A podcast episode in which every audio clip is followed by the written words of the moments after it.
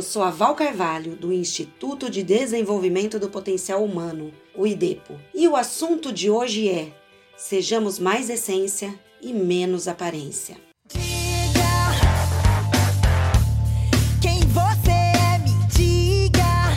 Viver uma vida de verdade não consiste meramente em falar a verdade. Pretender ser aquilo que não somos é tão corruptivo quanto a inverdade no discurso. Essa frase foi dita pelo filósofo e escritor Siriham. A autenticidade nos dias de hoje tem estado cada vez mais escassa, principalmente nas redes sociais, que tem por muitas vezes vendido felicidades ilusórias.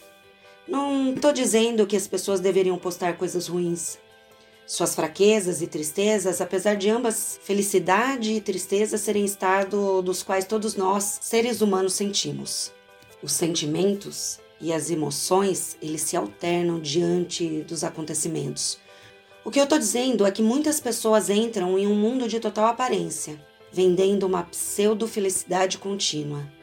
Mas quando desligam suas câmeras e seus celulares, a realidade é totalmente outra. Muitos se sentem vazios por dentro, muitas vezes incompreendidos, exatamente por não estarem vivendo suas próprias verdades e sim cedendo a um padrão de personalidade e comportamento mais aceito pela sociedade. Até porque nunca se viu tantos dedos apontados como se vê nos dias de hoje. Se você é bom, você é um tolo. Se você é gentil, pensam logo que está com segundas intenções. Se sente compaixão, é visto como fraco. E o pior de tudo, o pior deles é a discordância.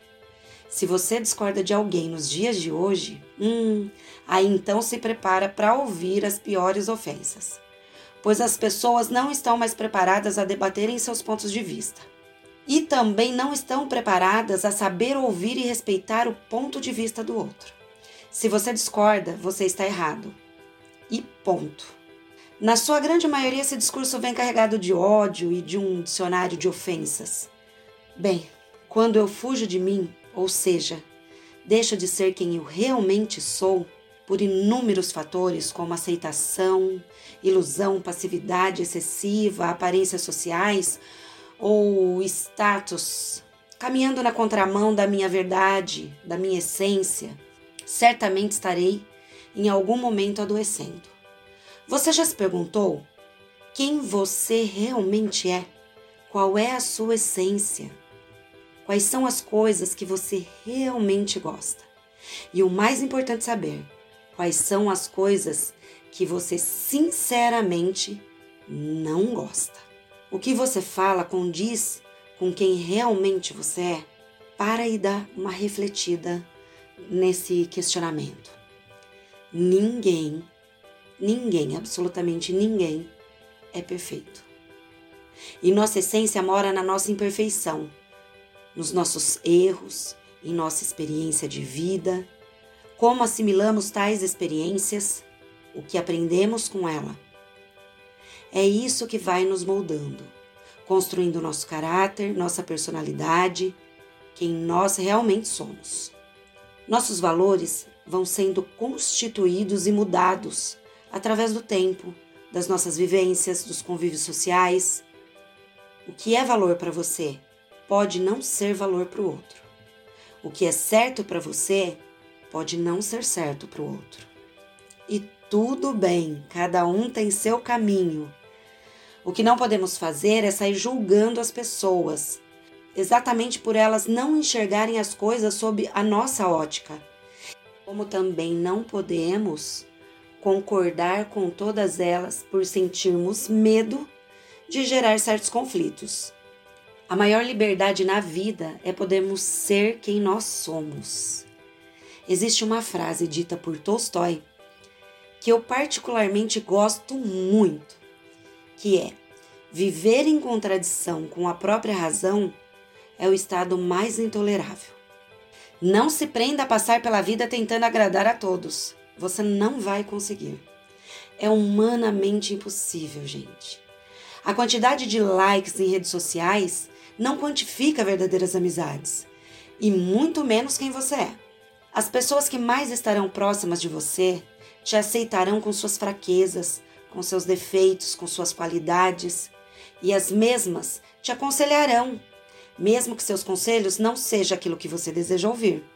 Ainda assim falarão desejando seu bem, ou abrindo seus olhos a algo sem apontamentos de falhas, sabendo que você, seguindo tais conselhos ou não, e é seu direito de escolha, essa pessoa vai gostar de você, independente da sua aceitação desse conselho.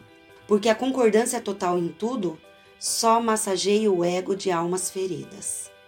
Uma das frases mais errôneas, a meu ponto de vista, da qual eu sempre vejo mencionada em algum lugar, é: não crie expectativas. Isso não existe. A não ser que você seja alguém que não queira nada, não sonhe com nada, nós, seres humanos, somos seres sonhadores. E é exatamente a expectativa de conquistarmos nossos sonhos, nossos objetivos, que nos impulsiona a realização de nossos desejos. Sem ela, nem agiríamos em busca do que queremos, pois não estaríamos motivados a tal. O que define você não são as expectativas que você cria, mas sim como você sabe lidar com ela quando algo não se concretiza. Ainda observando pela ótica de não criar expectativa, entendo que isso não está ligado aos sonhos e sim às pessoas. Vou explicar o porquê. Quando você cria expectativa relacionadas ao comportamento do outro, isso certamente será um tiro no pé. Dizendo bem claramente, porque esperar atitudes do outro, das quais estão diretamente ligadas às suas crenças, seus valores, sua forma de pensar e agir, é desejar que o outro se torne você. É esperar que o outro faça por você o que você faz por ele, alimentando uma ilusão de que isso vai acontecer. E isso tem mais a ver com você do que com o verdadeiro desejo do outro. Reciprocidade e empatia são coisas que acontecem naturalmente. Não são forçadas, não pode ser cobrado, ou elas acontecem ou elas não acontecem. Simples assim.